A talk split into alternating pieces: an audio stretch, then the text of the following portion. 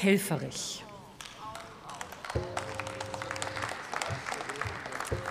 Sehr geehrte Frau Präsidentin, sehr geehrte Damen und Herren! Das ukrainische Volk führt einen mutigen Kampf für sein Recht auf Selbstbestimmung. Die Ukrainer sind bereit, für dieses Recht zu sterben. Ihr Opfergeist ist bewundernswert.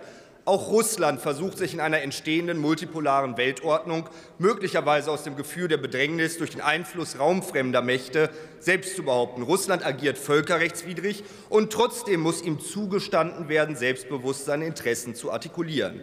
Auch die USA versuchen sich ebenso in dieser sich wandelnden Welt zu behaupten, ihre alte Hegemonialstellung zu verteidigen verteidigen. Dies sicherlich auch nicht immer konform mit dem Völkerrecht, wohl aber verständlich aus ihrem Machtinteresse als Weltmacht heraus. Sie alle eint, dass ihre Eliten fähig und willens sind zur Führung und klaren Artikulation nationaler Interessen. Führung bezeichnet das staatspolitische Handbuch als das politische, militärische, religiöse und soziale Anleiten menschlicher Gruppen.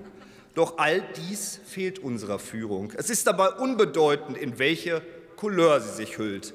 Deutschlands Führung, Sie sind nicht in der Lage, die Interessen unseres Volkes zu artikulieren. Ihnen fehlt es am Willen zur Selbstbehauptung, am Willen zur Souveränität. Sie sind nicht in der Lage, klar und deutlich Deutschlands Position als europäische Mittelmacht und auch als Mittler konkurrierender Großräume zu festigen. Sie haben uns militärisch, politisch und auch geistig den Interessen fremder Mächte ausgeliefert. Aufgabe von Führung kann es daher zukünftig nur sein, die Interessen unseres Volkes selbstbewusst und selbstbestimmt zu formulieren und die Zeit des nationalen Souveränitätsverzichts zu beenden.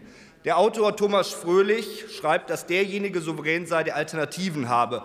Noch hat unser Volk die Chance, sich selbst zu behaupten, den Souveränitätsverzicht zu überwinden. Trotz allem ist es weiterhin souverän, weil es eine Alternative hat. Ich habe die Hoffnung, dass unser Volk diese Alternative wählen wird, und ich bin mir gewiss, dass immer mehr Menschen in unserem Land diese Hoffnung teilen. Vielen Dank.